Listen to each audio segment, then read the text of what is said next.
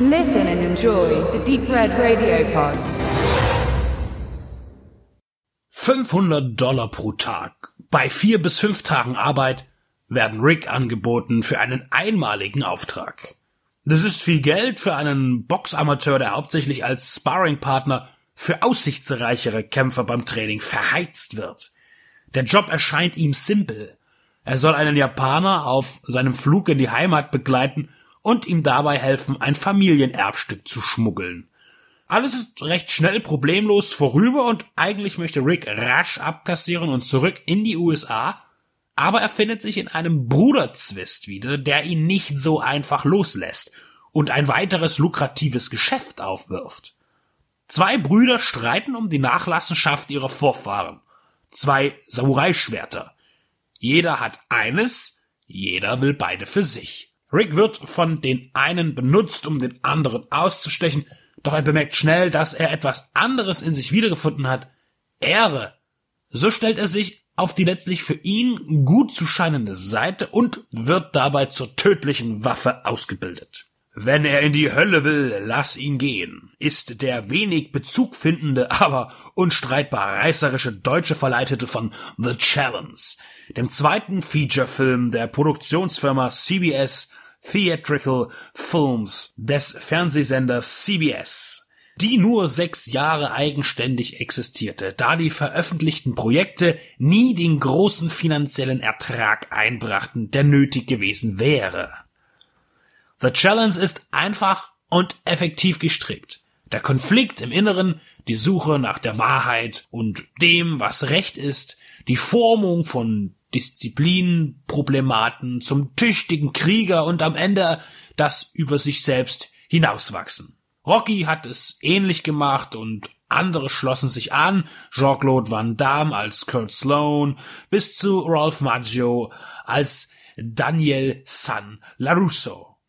Ein wirklicher Underdog-Film ist John Frankenheimers Regiewerk aber nicht, obwohl er sich in den ersten zwei Dritteln der Laufzeit die große Action ausspart, so wird sie am Ende in einem circa 20-minütigen Finale serviert. Abwechslungsreich zwischen Schwert und Faustkampf oder Shootout.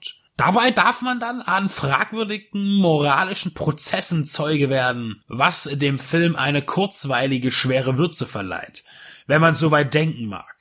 Im Ansturm auf den Austragungsort der letzten Zusammenkunft werden einfache angestellte Wachleute ohne Skrupel und Vorwarnung getötet. Es sind keine mafiösen Typen, von denen man auch als Zuschauer ausgeht, dass sie finstere Gesellen sind und den Tod sicher verdient haben, sondern einfache Leute, so scheint es. Eine Clerks-Diskussion. Die Rebellen bei Star Wars sind die wahren Schurken, denn sie zerstören den im Bau befindlichen Todesstern in Return of the Jedi, auf dem so viele unschuldige Klempner und Maurer nur ihr Tagwerk verrichten.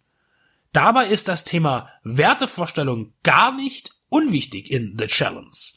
Rick fragt sich, warum ein toter Gegenstand wie ein Schwert so viel Leid verursachen kann. Es geht um Tradition. Pfeil und Bogen auf der guten Seite, gegen Maschinenpistolen in der moderneren, anderen, bösen Familienhälfte. Aber ehrenvoll ist längst nicht jede Handlung der uns angepriesenen guten Menschen. Stichpunkt unschuldige Wachleute.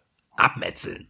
Der Schlussakt ist furios und sogar mit ansprechenden Splatter-Einlagen gestaltet. Eine seichte Spannung hält den Betrachter im Sessel und führt eben zum kinetischen Schlusssatz. Das Stunt-Team war fleißig und ein gewisser Steven Seagal erhielt seinen allerersten Credit im Filmgeschäft als Martial Arts Coordinator. Bevor er sechs Jahre später selbst als Nico auf der Leinwand erscheint. Für Scott Glenn war es auch das erste Mal, nämlich als Hauptdarsteller in einem Film. An seiner Seite als Lehrerfigur platzierte man Toshiro Mifune, die japanische Legende, und möglicherweise auch der damals bekannteste asiatische Schauspieler in der westlichen Welt. Auch und mutmaßlich durch seine häufigen Auftritte im Kino des Akira Kurosawa. Sein reales Talent als Schwertführer war stets hilfreich für eine möglichst authentische Darstellung und ist es auch in The Challenge.